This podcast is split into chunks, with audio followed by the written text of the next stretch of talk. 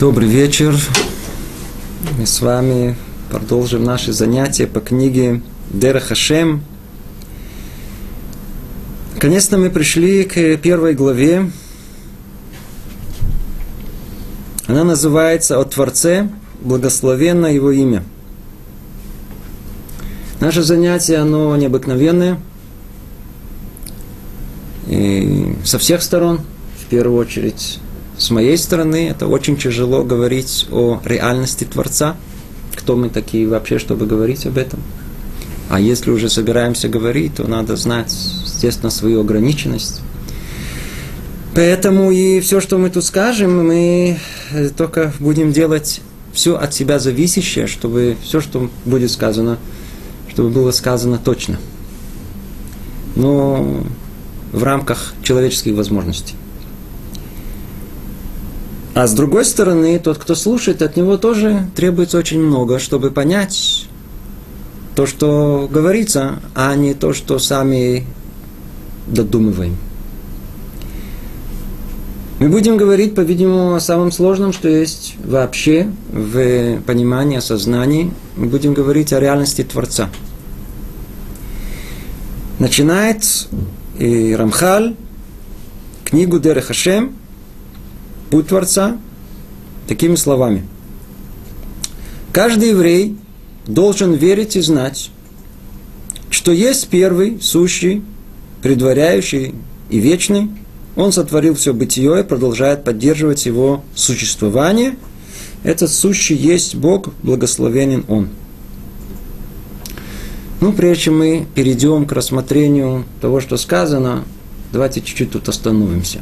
У нас, в принципе, есть психологический барьер даже слышать слово «Бог». Ну, может быть, потому что мы были воспитаны в, в атеистической среде. Но наши занятия для людей с атеизмом просто не предназначены. Мы к ним не обращаемся. Обращаемся к людям, э, которые соблюдают, которые хотят понять основы всего еврейского.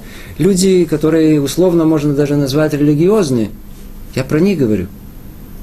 Встречал людей, которые уже по 10-15 лет соблюдают все еврейское. Но как только дойдешь до понятия Бога, как начинает ежиться, вообще как-то чувствует себя очень неловко. Вы что, действительно имеете в виду? Они учатся, они соблюдают все митцвот, ну как-то с Богом как-то действительно, как, а что это такое? Как это к нам приклеивается?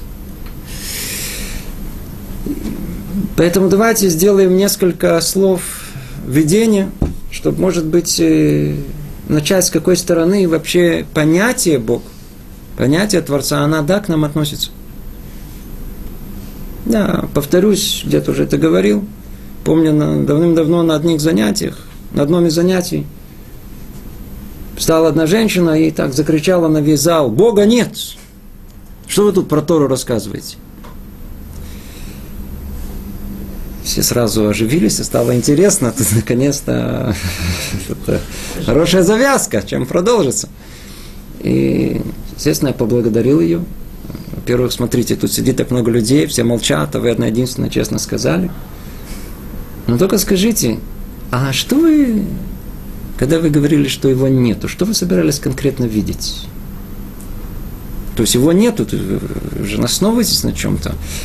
То есть, если вы, вы наверняка посмотрели наверх, и между облаками, там, знаете, дедушку такую, хотели видеть дедушку с э, седой бородой, и его там нету. Помните, кто постарше, Гагарин полетел в космос, посмотрел через иллюминатор, и не увидел дедушку. И заголовки были черным по белому, людей очень разумных, когда в Советском Союзе, что доказано, Бога нет. Почему? Не увидели его. Нету там в космосе, нету Бога.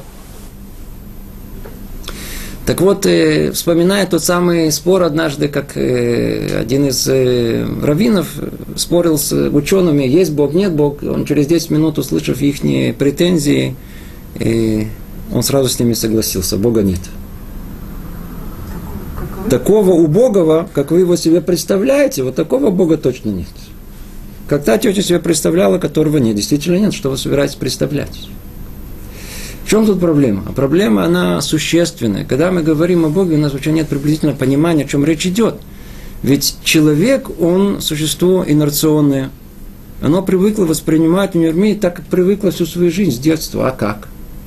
У нас есть пять приборов, которые обнаруживают этот мир. Как их мы называем? Пять органов чувств.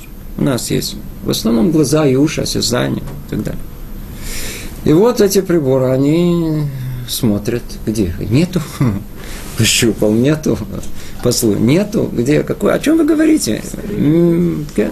Фотоморгана, вы говорите о чем-то вообще, что не существует, говорите, что он есть. Человек хочет что-то мухаш, он хочет почувствовать, что это вот тут оно есть. Ну что вам сказать? Мы эту всю тему, естественно, разбирать подробно не будем. У нас слово мир, мир, где мы живем, он называет олам – от слова «хеэлем». «Хеэлем» – это скрытие. Мир этот, который существует, тот самый, который познается пяти органами чувств, суть его – скрыть присутствие Творца. И тогда получается вещь невероятная. Я это просто хочу очень сказать очень коротко. Все те приборы, посредством которого мы обнаруживаем мир, не только что они не могут его обнаружить, они предназначены для того, чтобы реальность Творца скрыть. Просто скрыть. Поэтому, когда мы хотим что-то увидеть, услышать, это просто смехотворно. Ну и кроме этого, по сути, э, эти пять приборов, они обнаруживают только какой мир? Материальный, физический. Творец по определению в реальность духовная. Каким же образом можно э, пытаться взвешивать, э, к примеру, любовь, можно взвесить, или ненависть, вампирах, я не знаю, что как, как, как вы собираетесь э, измерять, э, обнаруживать э, количественными приборами качественное явление? Невозможно. Полное несоответствие. Другими словами, человек принципиально не может обнаружить Творца в этом мире теми органами чувств, которые у него есть, теми приборами, которому наделил его Творец. Эти приборы, наоборот, суть их э, скрыть присутствие Творца. Ну, так человек что скажет? Ну, хорошо, человеку дано тело, и оно не помогает нам в обнаружении реальности Творца.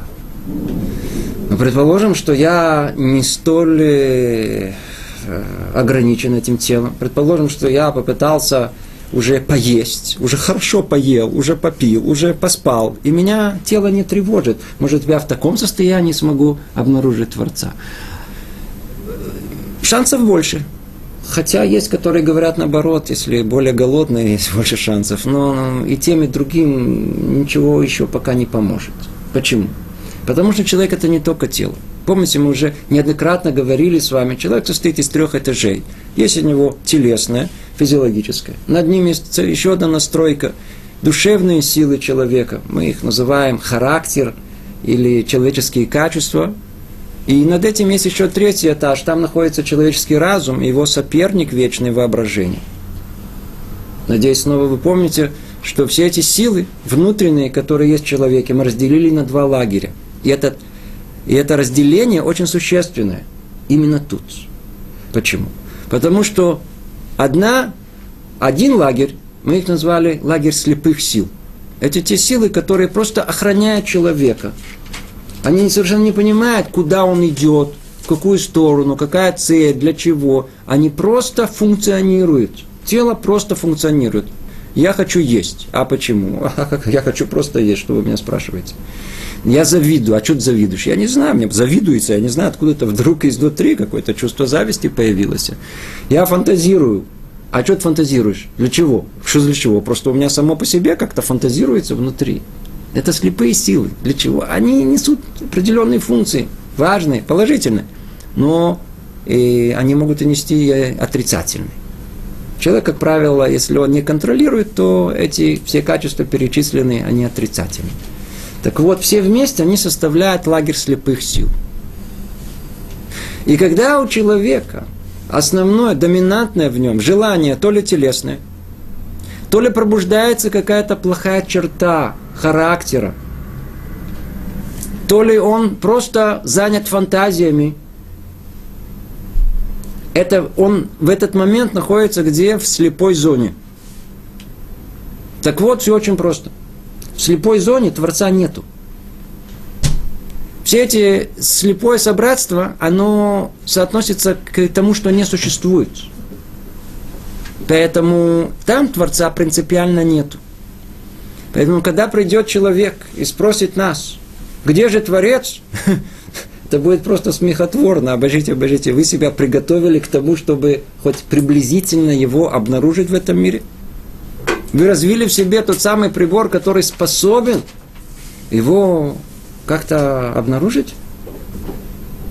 Если человек ничего не сделал, ничего не, не работал над собой, не укротил свое начало физиологическое, не работал над своими человеческими качествами – находится в постоянном состоянии каких-то блуждающих мыслей, порхающего воображения. А, кстати, все, что я перечислил, это, как правило, чуть ли не 99,999% состояния человека, то там, в этом мире, в котором он существует, там Творца нету. Они правы. Тетя права. С той лекции, которая кричала «нет Бога». Верно, у нее нет Бога. Принципиально там нет. Ничего нет. Нет никакого ощущения Бога. И не может быть. В слепой зоне нет Творца. А где есть Творец? Творец есть только в зрячей зоне, там, где есть разум. Разум способен обнаружить реальность Творца. Это есть тот прибор, который Творец нам дал для его обнаружения. Его можно назвать по-другому. Нишама для нас по-простому, чтобы было понятно, ясно, разум. Вот он и обнаруживает Творца. Но что? Это еще не все. Там есть еще много других э, э, перегородок, которые не дают человеку как-то соотнестись с реальностью Творца. Понятие Творца поэтому для него какое-то странное, оно чуждое. Мы уже перечислили почему. Для большинства из нас понятие Бога это понятие вообще не, не соотносится к нам. Почему? Потому что мы себя не подготовили, ну никак, к тому, чтобы его обнаружить. Но даже предположим, что мы пойдем по этому пути. И это единственный и единственная возможность для обнаружения Творца. Человек начнет работать над собой. В скобках замечу, по этой причине мы начали изучение с какой книги? Масилат и Шарим, которая занимается э, обсуждением, как человек должен исправить самого себя.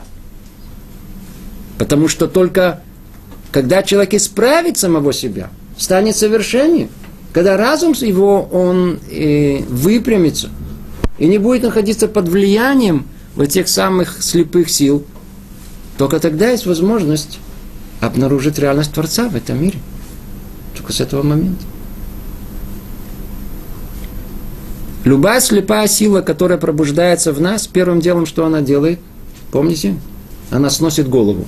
То есть она просто э, закрывает разум. Человек становится просто безумный. По-простому. Безумный человек. Теперь у безумного человека нет Бога. А.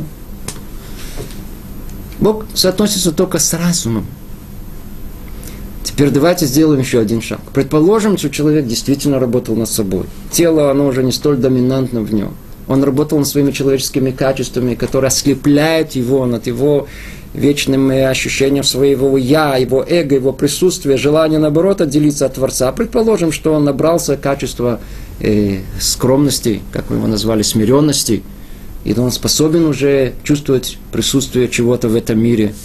И силой разума он как-то переборол свое постоянное желание мечтать и фантазировать. И этого еще недостаточно. Поэтому начинает э, Рамхаль э, книгу Дерахашем с введения, предисловия, которое так подробно говорит о том, что даже если человек начнет разумно рассуждать, он должен как-то научиться думать. Он должен научиться э, логике, здравому смыслу, который все разложит по своим полочкам, чтобы картина мира, которую он хочет понять, она была ясна ему. И вот тогда, когда все ясно, Помните, как он это пишет? Как сад. Как сад. Великолепный своими клумбами, украшенный дорожками, рядами насаждений. Все ясно, понятно. Вот, вот в, таком, в таком саду Творец находится. Это сад Творца. Там он находится. Там его... Там ничего не надо говорить. Там вопросы не появляются, а где Творец. Там этот вопрос сам по себе называется само собой разумеющийся. Но только к этому надо прийти, к этому надо как-то сделать какие-то шаги в эту сторону. Так или иначе, мы сделали с вами сейчас какое-то маленькое видение, чтобы понять, почему в нашем веке, я подчеркиваю, в наши времена в особенности, в нашем поколении, очень-очень далеком от духовности, ощущение Бога, оно исчезло практически исчезла. В то время как предыдущие э, века это было очень естественным чувством. Опять же таки, все очень относительно. И тем не менее, несмотря на то, что ощущение присутствия Творца в этом мире, его реальность столь далека от нас, мы не освобождены от того, чтобы учить о его реальности. Тем не менее, мы будем это делать. Может быть, это что-то пробудет в нашем сердце.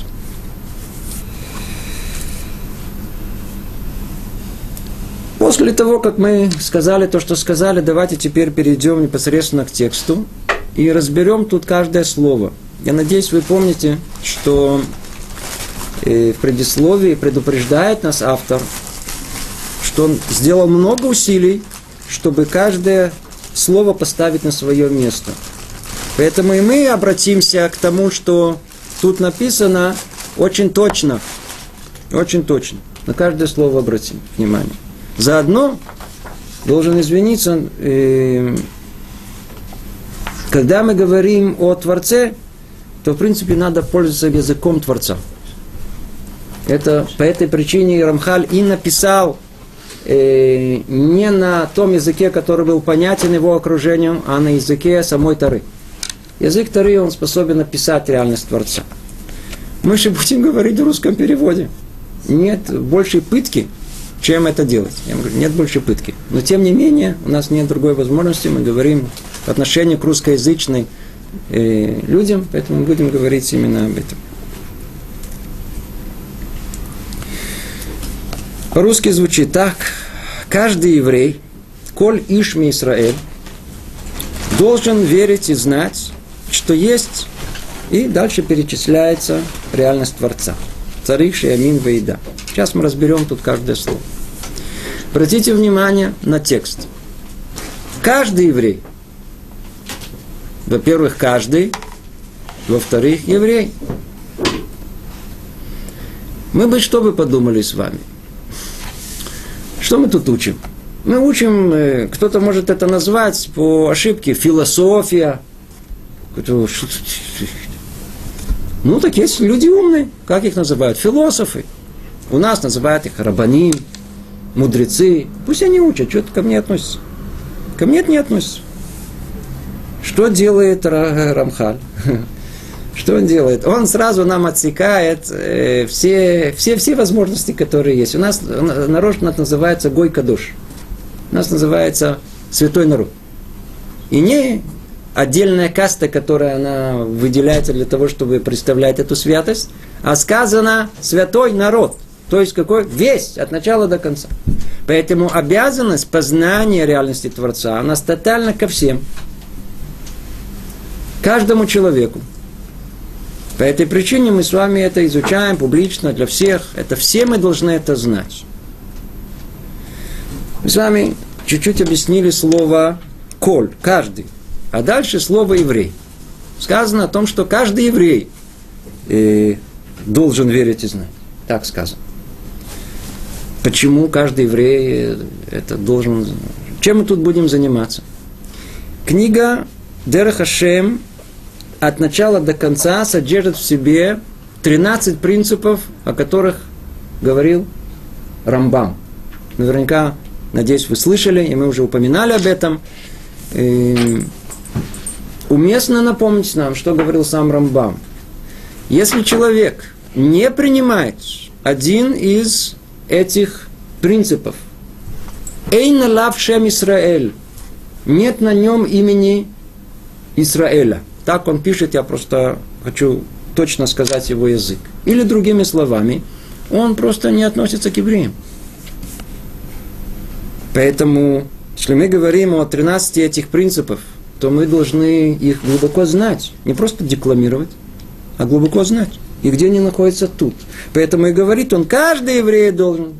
Каждый еврей должен. Это одна причина. Другая причина, почему подчеркивается о том, что каждый еврей должен знать. Потому что на еврея действительно возложена очень большая космическая задача, большая миссия.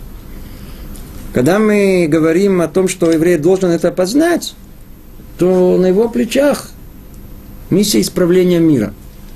В отличие от народов мира, на которых миссия есть в этом мире, но другая – исправление самих себя.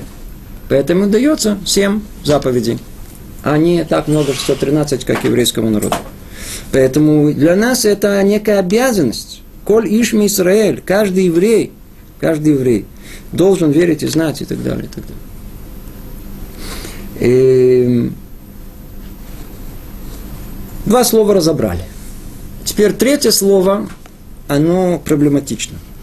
Придется нам посмотреть, что написано в оригинале. Сказано так. Коль иш Мисраэль царих шеямин вейда. Как мы переведем слово царих? Должен. Переводчик перевел прям так. Должен. Каждый еврей должен. Но только слово «должен» на русском языке, он не выражает сути слова «царих». Перевод верный, но не выражает сути. И, может быть, отчасти да, для тех, кто понимает русский язык, я просто не понимаю русский язык, может быть, поэтому я так говорю. Слово «царих» от слова «цорых» мы бы перевели бы его, если подстрочники, как? Потребность. Может быть, верно, э, э, должен от слова нужда, может быть. Нужда. Может, тот же корень, может быть, на русском также. Но слово царих это, это потребность. Обратите внимание, мы бы с вами бы, как бы сказали, если мы бы писали бы эту книгу, Барухашем, что мы, в голову нам такое не приходит, обязан. И действительно, вы увидите, что через несколько глав, когда будет речь идти о том, что называется вера, там скажет Амархаль слово обязан, хова. Но тут он употребляет другое слово, тут основы, начало. Какое? Цорых, царих. Есть тут э, нужда есть у человека – что значит нужда? Нужда – это само по себе, это не обязанность. Нужда в конечном итоге должна привести к обязанности. Но познание реальности Творца и познание того, что Творец от нас хочет своим творением, и что тут э, вообще описывается, это наш цорах навши, это потребность, которая должна у нас быть естественной самой по себе. И в былые времена – у наших праотцов, Авраам, Ицхак Яков, эта потребность находилась в такой простой форме, естественной, что они сами поняли, что надо соблюдать мицвод. До такой степени это была цорых, это была нужда. Душа сама, она понимает, что нужно сохранять мицвод, потому что они как единицы, как индивидуумы, они сами это поняли, осознали, душа была готова к ним. Это она, она изнутри шла эта потребность к этому. Но что? Со временем, представьте себе, о чем мы говорим, со временем после них э, уже чуть-чуть упала эта э, святость, так ее можно назвать, и чистота души, чуткость ее. И тогда уже требуется инструкция – что конкретно нам нужно. На что это подобно? Скажите, э, для человека еда – это нужда? Да. Конечно, нужда. Это цорых.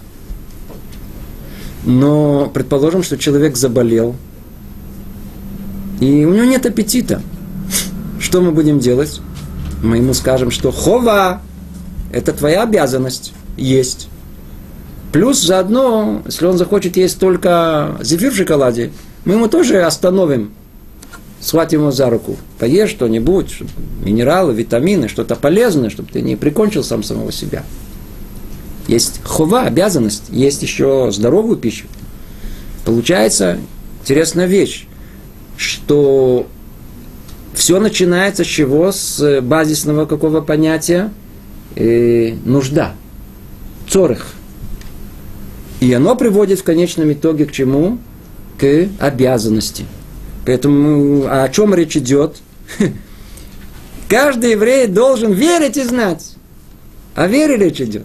Вера, знание, все, что мы сейчас будем изучать, об этом речь идет. То есть это вначале идет на самом деле как потребность души человека, встроенная внутри билты. Но только так как мы эту душу как-то использовали не по предназначению, то нас нужно теперь что? Заставить. Нас нужно сказать, это обязанность, хова. Поэтому приходит 613 заповедей. И Тура обязывает нас. Мецва называется. Хотите? Нет. О, теперь делайте. Каждый еврей должен, это мы объяснили слово должен. Должен. Теперь что он должен? Что мы действительно должны как потребность, как нужда. Или мы бы как написали, у каждого еврея есть нужда верить и знать, что есть реальность Творца. Я дальше не перечисляю, мы каждое слово. Есть, есть Творец, есть Бог. Я специально говорю это слово, которое режет наш слух.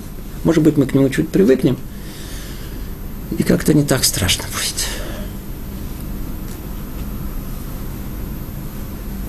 Должен верить и знать. Ну, во-первых, давайте в двух словах. Э, тема веры, она сама по себе, мы ее тут не хотим касаться, раскрывать. Тема очень-очень важная, она принципиальная. Э, могу только сказать, что Рамбам, он, э, когда перечисляет мицвод, 613 заповедей, которые повелеваются каждому еврею, то там он указывает это в качестве повеления. Одна из 613 заповедей. Не все мудрецы с ним соглашаются. Баля Аллахот Гдулот, Багаг, так его сокращенно называют, он, когда перечисляет мицвод, он не включает это. И разделились мнения мудрецов и в ту, и в другую сторону – есть, которые пошли за, за Рамбамом, а есть, которые пошли за, ба, за Багак. И Багак считает, что нет нужды включить, включать э, понятие веры как обязанность, как одну из мецвод. Почему? Потому что ни одна мецва не существует без веры.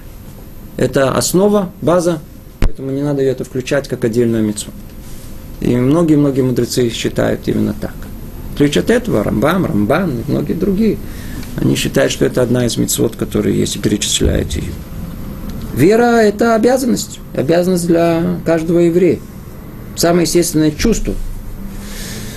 Самое естественное чувство у каждого человека. Я в скобках замечу, что вера, вера – это вещь настолько присуща человеку, что нет, и, в принципе, человека без веры. Нет без верующих. Весь вопрос только во что верим. В скобках замечу только без объяснения – что есть два, два, два, две веры в мире, нету больше. Или вера в Бога, или вера в то, что его нету. И оно уже включает много-много составляющих. То есть вера в Бога – это один путь. Есть бесчисленное множество, огромное множество возможностей э, и способов, как в него не верить. Сейчас основной идол, кого все слепо поклоняются, называется наука – Наука сказал, не понимая практически ничего, что такое наука, включая э, с институтом, который. Э, но тем не менее мы слепо поклоняемся. Это отдельная тема, может быть, мы о ней поговорим в следующий раз, чтобы я не был таким голословным. Это вера. Вера присуща каждому человеку, и должна быть вера, вера. Мы сейчас дальше чуть-чуть еще больше объясним, что имеется в виду. И, может быть, только уже тут, может, в одном слове только добавлю. У нас вера не в том понимании, как есть, э, как принято в мире. Вообще, когда говорят про верующих, знаете, сразу все ежатся, так, знаете, верующий такой, лопух такой. Почему? Верит. А если верит, значит не знает. А если бы знал бы, значит не верил бы. У нас, как правило, вера и знание, оно вещи противоположны, в то время как в э, иудаизме это вовсе не так. А, во-первых, понятие знания э, если чуть покопаться, у нас практически нет знания ни в чем. И все наши знания построены на вере. Это первое. Во-вторых, когда мы говорим о вере, то мы говорим не о выяснении э, истины, э, что мы это не знаем, поэтому мы верим, а мы говорим о том, что истину мы обнаружили в этом мире, настолько, насколько мы это в рамках человеческой возможности. И вера – это верность. Оставаться верным той истине, которую мы раскрыли в этом мире. Это наше определение, которое есть, и которое дают наши мудрецы, это верность. Верность. Вера – это не так просто оставаться верным, верному тому, что мы приобрели. Мы сейчас услышим что-либо, вышли с урока, встретили подругу, поговорили, поговорили, и потом уже с трудом вспоминаем, о чем речь идет. Хотя вера укрепилась, услышали, а потом поговорили. А, остаться верным знанием, которым получили, очень-очень сложно. Это и есть вера. Вера – это тренировка. Поэтому у нас слово есть э, э, эмуна, от слова иммун. Тренироваться в этом, что оставаться верным э, тому знанию, которое мы приобрели. Это вера. И человек должен действительно вот этой верой верить. Да? Каждый еврей должен верить. И удивительно, что добавляет после этого Рамхаль слово «и знать». Видите, он не оставляет веру саму по себе. Вера сама себе по себе, она, мы, она очень важна. Но у нас после того, как мы предполагаем элементарные э, э содержание этой веры, после этого мы можем исследовать. После этого мы можем знать и при этом не, не, не ошибиться. И надо хотя бы знать, во что мы верим. Много людей, которые они верят, они не знают даже, во что они верят. Помните про того убогого Бога? Не в то я верю, но, но во что ты веришь? Это не то, что есть. Надо хотя бы в это разобраться. Кроме этого, для нас просто как определение надо знать вера, которую можно понять, мы называем знанием. Слышите? Вера, которую можно понять. Для нас вера – это вещь, которая вообще человек слепо. Все, все. А, а, все. Не-не-не. Вера, которую можно понять. Вот это только знание. То, что я сказал, вещь очень-очень непростая, она требует э, еще дополнительного рассмотрения. Ну, это не основная наша цель, поэтому мы чуть продвинемся дальше. Куда мы продвинемся? Мы продвинемся снова, в, останемся на месте. Но только посмотрим теперь на порядок. Обратите внимание, что сказано, каждый еврей должен верить и знать. А почему не сказано знать и верить? Можно было бы сначала бы узнать, хорошо понять, разобраться. И это бы привело бы нас к вере. Ответ верно, но не для евреев. И путь народов мира, он именно такой. И когда начинал Авраам Авину, он тоже начинал так. Как? Он начинал с исследования, хотя у него снова это было чуть-чуть по-другому, с э, знаний, познание, которое неизбежно приводит к вере. Действительно, это путь народов мира. А у евреев он не такой путь. Чем он не отличается? Они отличаются, что все наши знания мы получили не посредством исследования, нет у нас научно-исследовательских институтов, а посредством того, что мы получили от папы. А папа от кого? От своего папы. А, он, а еще то. И так дальше до... Это называется кабала. Это называется передача, принятие. Мы получили этот зебе кабала, мы получили, мы приняли, приняли, кибальн, приняли э, эти знания, мы их получили. То есть, э, они были переданы на, с горы Синай через Машерабейну и э, дошло до наших дней.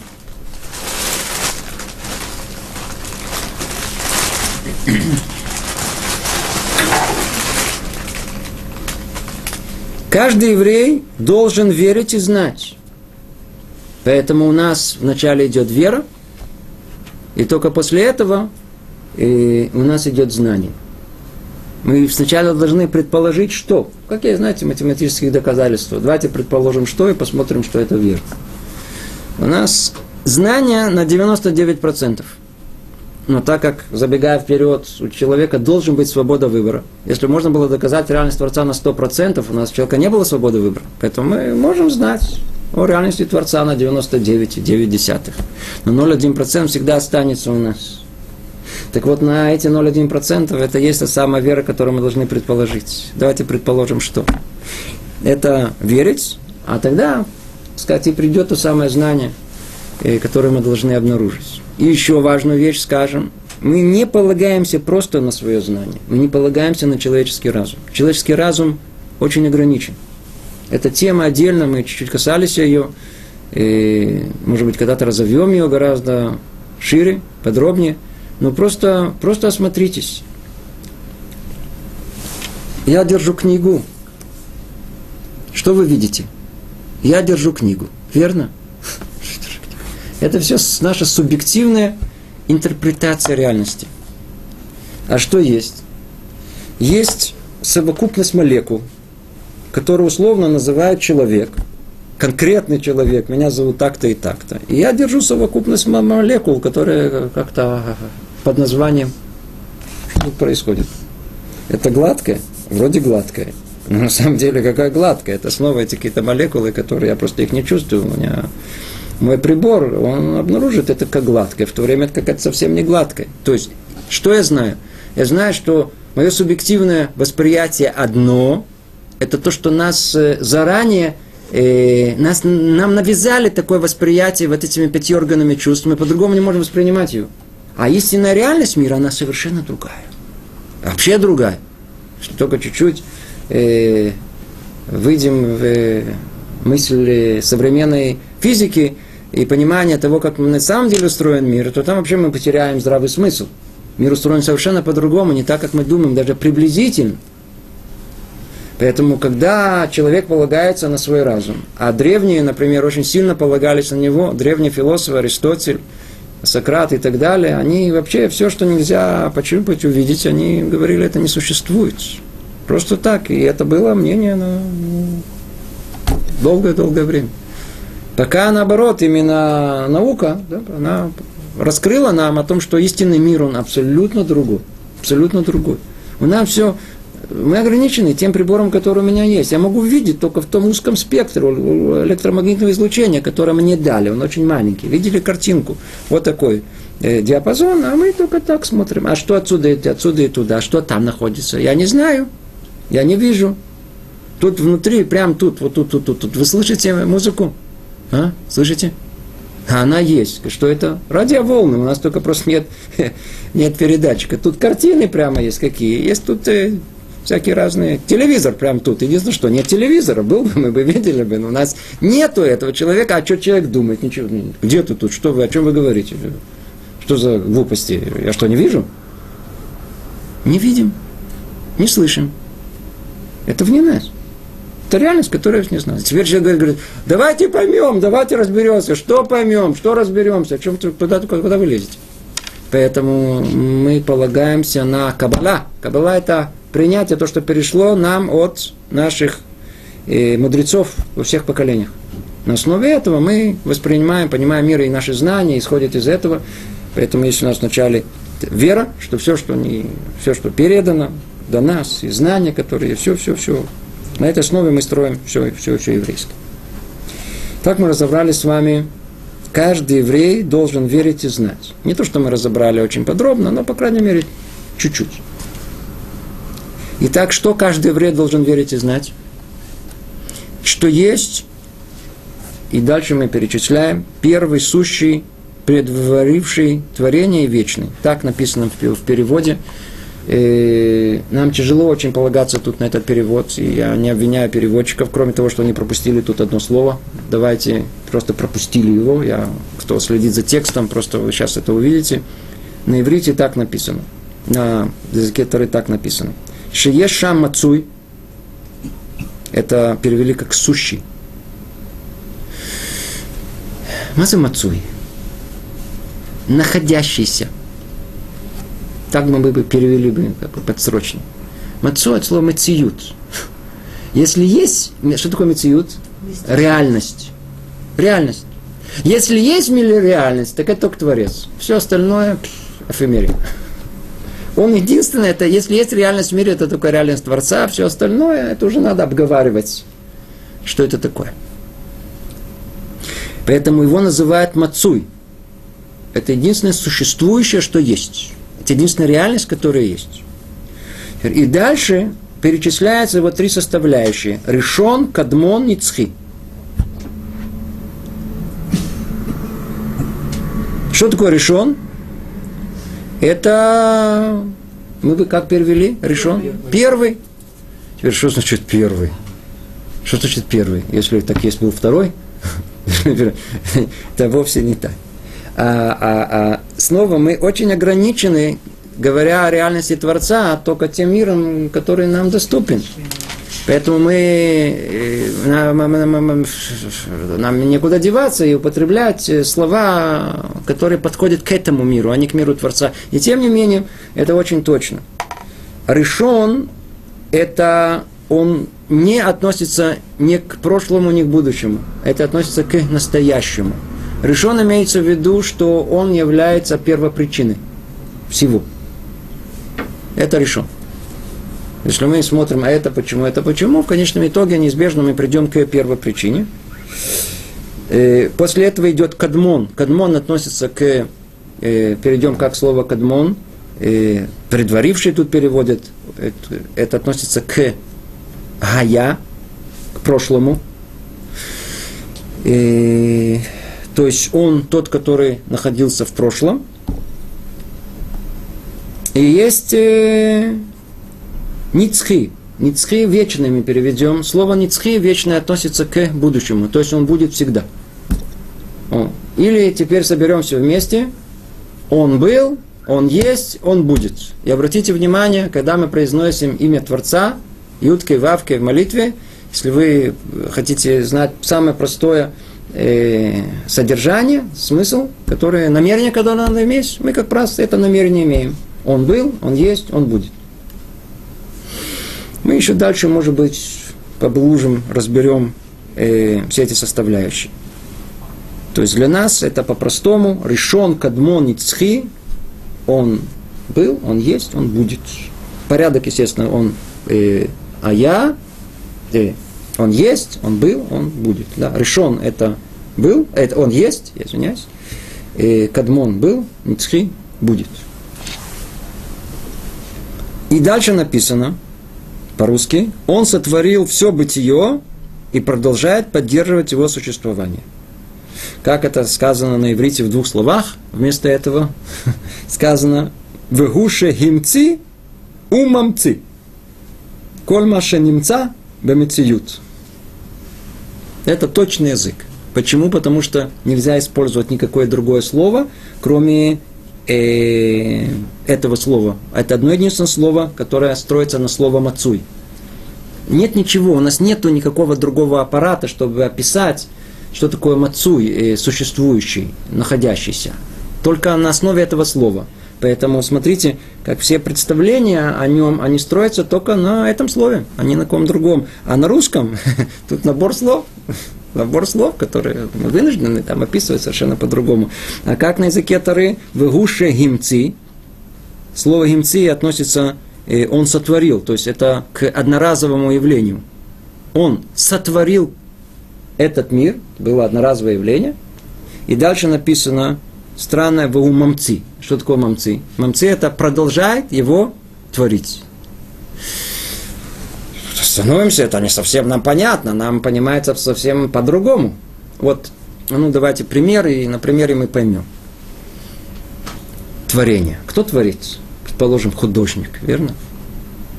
Он решил нарисовать какую-то картину, ставил мольберт, рисует, рисует. Из ничего. Пустота через несколько дней великолепнейшая картина. Творение. Теперь скажите мне, после того, как художник нарисовал эту картину, эта картина существует сама по себе? Да. Сама по себе. То есть, а, а, а, а мамцы, ванинца – это две разные вещи у нас в нашем этом мире. После того, как мы что-то сотворили, оно само по себе, нам не нужно его поддерживать и дорисовывать каждый раз. В отличие от этого, принципиально – творение, оно не так, как мы полагаем, и не так, как вообще полагают не ученые, не так, как полагали когда-то древние философы, вообще не так. Мы полагаем, что когда-то было что-то сотворено, и, как бы знаете, завели этот мир. Да. Бим! был Big Bang, был взрыв.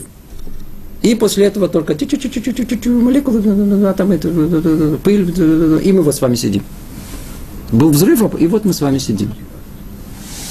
Завели какой-то мир, взорвался, удачно взорвался. И, и, и он теперь, и теперь люди есть. И мы теперь соображаем об этом. Так они полагают. Понимаете? Это неверное. Сотворив мир, он сам не может существовать. Просто не может существовать. Это не наша тема.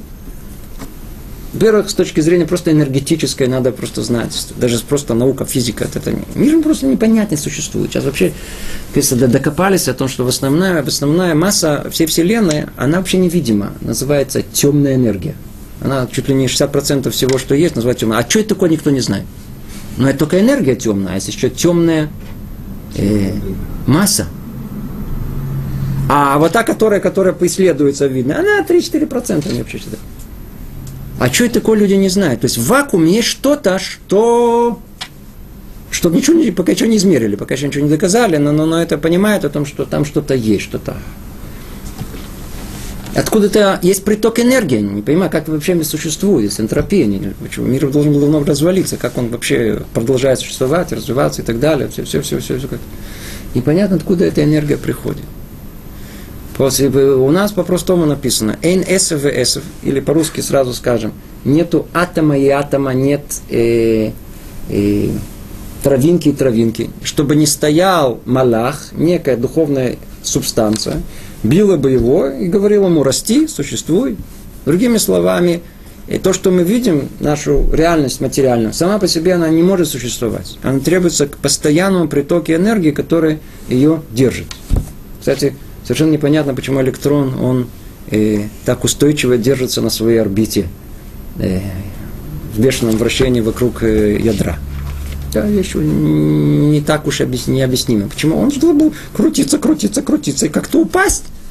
Все, что крутится, как-то приближается, как-то меняется, а у него устойчиво висит. Естественно, это объясняет, такие малые силы, такие, такие, все, все объясняет, да, тут описывает, как-то дает. Но почему это существует? Никто даже принципиально даже не собирается отвечать. У нас есть очень простой ответ. Называется мамци. Мамци. Он все время этот мир постоянно творится. Если бы не было этого творения, то все просто бы развалилось. Поэтому мы и говорим, что весь мир все устроено наоборот, все устроено наоборот. Много раз об этом говорили. Например, когда мы видим, что человек здоровый, нормально. Человек заболел. О, чего вдруг? Да? Или помните, когда человек, человек умирает. А, почему люди умирают? Почему никто не спрашивает, почему они рождаются? Когда человек рождается, они говорят, почему люди рождаются? Они говорят, мир устроен наоборот. Надо спрашивать вопрос, почему вообще жизнь появляется? То, что умирает, совершенно нормальное явление. Вообще то, что мы живы, это чудо чудес. Человек так сложно устроен. Невероятно сложно устроен. Как он здоровый. Как может быть, что у него так... Вы видели медицинскую энциклопедию? Вы видели когда-то ее? И тем не менее мы здоровы. Каждый день мы должны просто с утра плясать. Мой Деанили Фанеха стал нормально, чувствует себя нормально, посмотрел на медицинскую энциклопедию. Просто казачку надо, я знаю, там пуститься пляс. Ну, это. У меня столько возможностей быть больным. Я здоровый. Так вот, с точки зрения реального положения вещей. Что вам сказать? Что наоборот, человек больной – это самое нормальное явление, а еще более нормально мертвый. А то, что он живет, чудо чудес. Это вообще не должно быть. Только постоянное э, творение, которое Творец делает, только в этом и существует.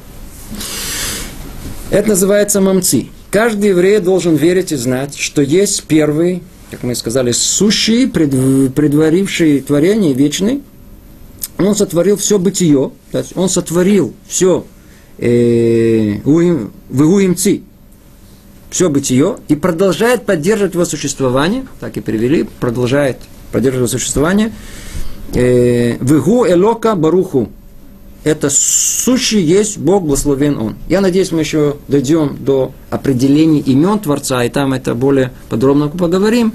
Тут же э, каким-то образом мы присваиваем имя Творцу и называем его Элока э, от корня э, Эль. Эль это сила. Сила. Единственное, что Элоким это сила всех сил. И это только одно из имен Творца, пока мы в эту тему входить не будем вообще. Итак, мы с вами разобрали первое предложение. И, может быть, успеем еще чуть-чуть начать второе. Говорит так Рамхаль.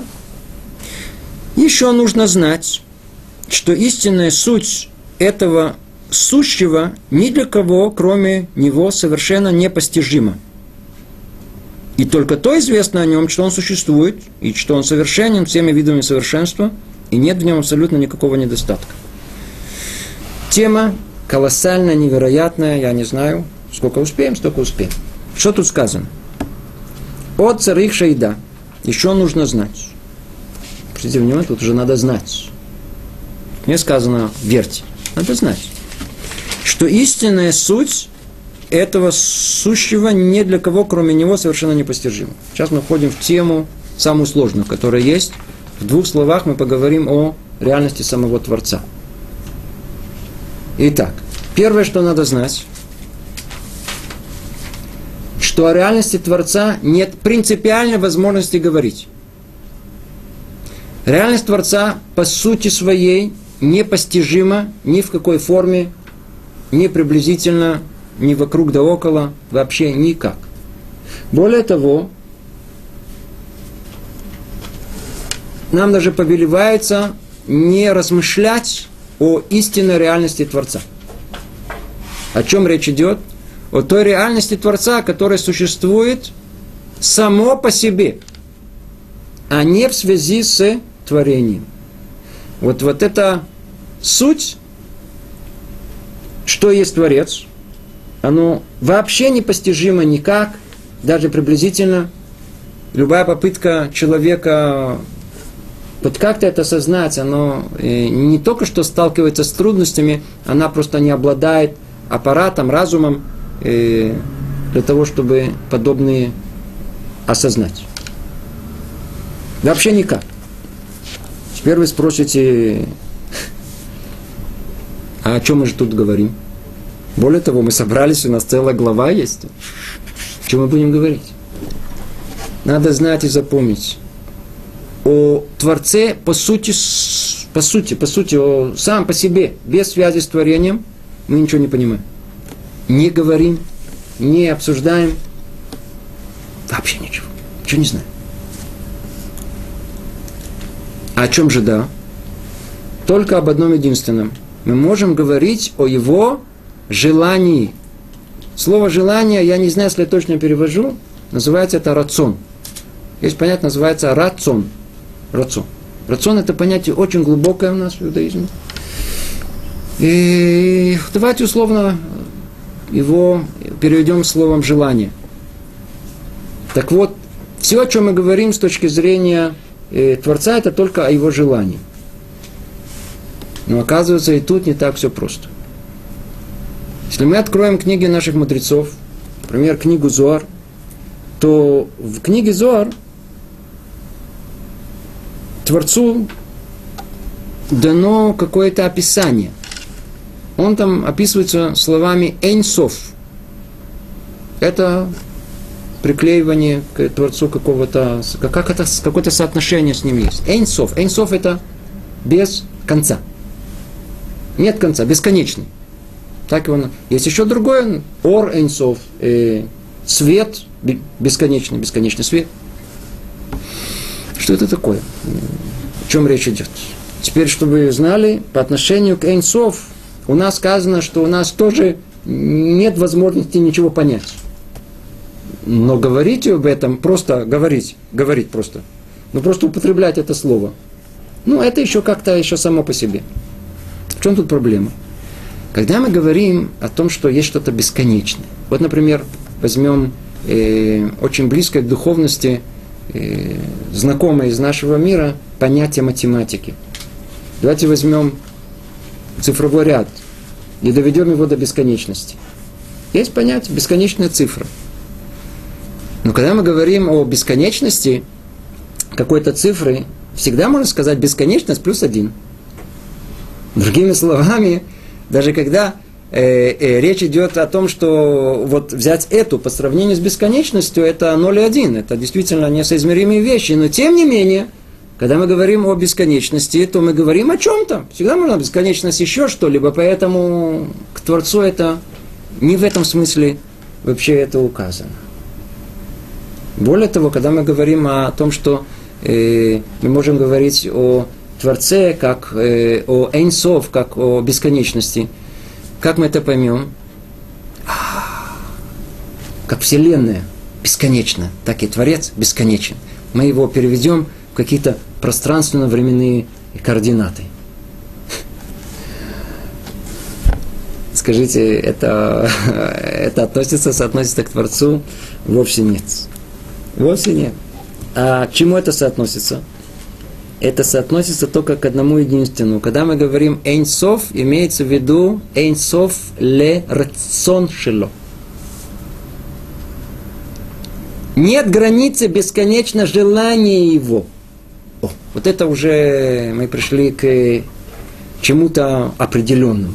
Так вот, есть первое понимание реальности Творца, и оно понимается только по отношению к самому творению. Когда мы разбираемся в, творе, в, в, в творении, когда мы только видим, как Творец сотворил этот мир, появляется первая возможность осознания реальности Творца, из чего она начинается с Эйнсов. Называется Эйнсов. Эйнсов – это э, потенциал, весь, который заложен в возможностях Творца. И мы его называем Сов, Эйнсов. Теперь в двух словах, просто чтобы это понять, э, саму эту идею. Давайте сначала рассмотрим ее на э, примере человеческом. Предположим, есть э, инженер, инженер. И у него появилось желание сконструировать дом, мост, не знаю, что-нибудь. И следующий этап какой у него? Он э, построит план, сделает расчет конструкций. На следующем этапе он передаст это в какое-то э, знаю, заведение, которое начнет заниматься строительством этого моста, этого дома. То есть есть простой, простой порядок у нас. Простой порядок. Порядок идет вначале есть желание, потом есть мысль, а потом есть осуществление. Так у нас идет по, по человеческому разумению. Верно? И порядок. При этом желание скрыто, и оно раскрывается только уже где? Когда оно осуществлено, оно уже построено, этот мост. Теперь скажите, инженер сам по себе – это все, что он может? Э, вот этот мост и все? А что он может? Он может рассчитать что угодно. Тот факт, что он построил этот несчастный мост, это по одной единственной причине, то, что у него заказали. Но он мог бы построить э, и рассчитать какие угодно моста, он мог бы, знаю, какие угодно здания, конструкции. То есть его возможности не ограничены в каком-то смысле. Теперь мы начинаем чуть-чуть понимать, и о чем речь идет у нас. Когда мы говорим о реальности Творца, которую мы определили Эйнсов, возможности Творца не ограничены. А в этой простой неограниченности у нас нет малейшей возможности понять. Ведь оно включает все возможности, которые есть. У нас это желание называется арацона пашут. Простое желание Творца – или Эйнсов его называют, оно неограниченное, безграничное желание Творца. И, как мы сказали, в этом у нас тоже никакого понимания нет. Но только тогда, по подобию с этим инженером, правда, когда скрытые мысли о этом именно о этой возможности построения именно этого моста, они вышли в действительность, реализовались, стало ясно, что имелось в виду. Но обратите внимание, когда он построил этот мост, это же не говорит о том, что он э, только этот мост построил. у него заказали, так он ограничил, ограничил свои возможности и построил этот мост. Только этот мост конкретно. Теперь переведем это на мысль основную, которая есть. Желания и возможности Творца безграничны. Они эйнсов. Но Творец что должен был сделать? Ограничить свое желание. И только посредством ограниченного желания он был способен, он, он сотворил этот мир. И вот об этом, о ограниченном желании Творца, который сам изначально себя ограничил, чтобы мир мог появиться, об этом у нас пойдет речь, и об этом мы сможем говорить э, более подробно. Ну, скорее всего, уже на следующем занятии. Потому что э, мы сейчас коснулись вещи самой фундаментальной, самой важной для, для понимания, о чем, о чем говорить, только подведем маленький итог. О сути самого Творца у нас вообще нет никакой возможности понятия, даже упоминать, и нельзя нам даже рассуждать и думать об этом, просто это вне постижения возможности человека. Мы можем то говорить о желании Творца. Желание Творца, рацион, делится на две категории. Одна, это называется э, эйнсов, то есть нет конца его возможностям, они не ограничены, его желанию. А второе – это ограниченное желание Творца. И вот посредством этого ограниченного желания, и у нас это называется сферот. На иврите это вошло в русский язык и во все языки мира. Сфера это называют. Это Творец посредством этих сил, которые последовательно он э, извел из себя, был сотворен этот мир. Чем? Ограниченным желанием. И они вышли постепенно, поэтапно. Поэтому есть сфера за сферой, сила за силой, посредством которого он этот мир сотворил. Основные, которые есть, это силы правосудия, силы милосердия, и посередине называется Рахамим. И надо перевести это правильно по-русски даже, по-видимому, не знаю как. Так или иначе, мы с вами остановимся тут и продолжим в следующий раз с этой точки. Всего доброго. Привет из Иерусалима.